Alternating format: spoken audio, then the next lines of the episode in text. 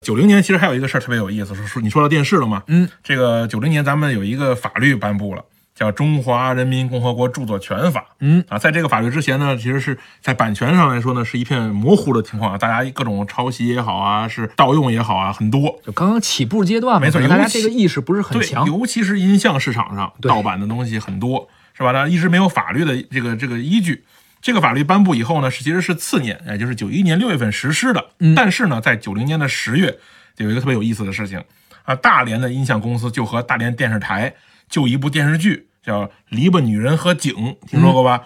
就这个电视剧的插曲的专有使用权签订了四年的转让合同。那你根据这个合同呢，词曲作者就可以收到七万的转让费，有这个版权上的保护。然后这个四年以外，然后电视台来用这个这这个音乐做各种节目也好什么的，这其实是开了咱们国家版权买卖的先河。嗯，哎，也说明越来越多的人通，也通过电视这个平台也知道了这个事情，一下大家就都明白啊，原来还需要有这样的东西，还需要有法律保护。那么这些词曲作者还需要有这样的法律来保护他们，那么人们也需要提高对他的认识。这个其实是在九零年中当年很大的一件事情。是原来可能我们觉得啊，潜意识中觉得这个东西是你的，对那个东西是属于我的，是这咱们不能说我抢了你不行。但是说这歌儿一首歌儿这看不见摸不着的，怎么着？你唱完了不行，我唱一下；就是呃，你用完了不能我放一下，就是好像觉得这看不见摸不着的东西好像能拿来直接用。是呃，这一年开始也不行了，不行了这个实际上是呃，创作者、词曲作者，他都是付出了自己的智力啊，是包括甚至体力啊，没错付出了劳动，是啊，得到的成果，对也要尊重。没错，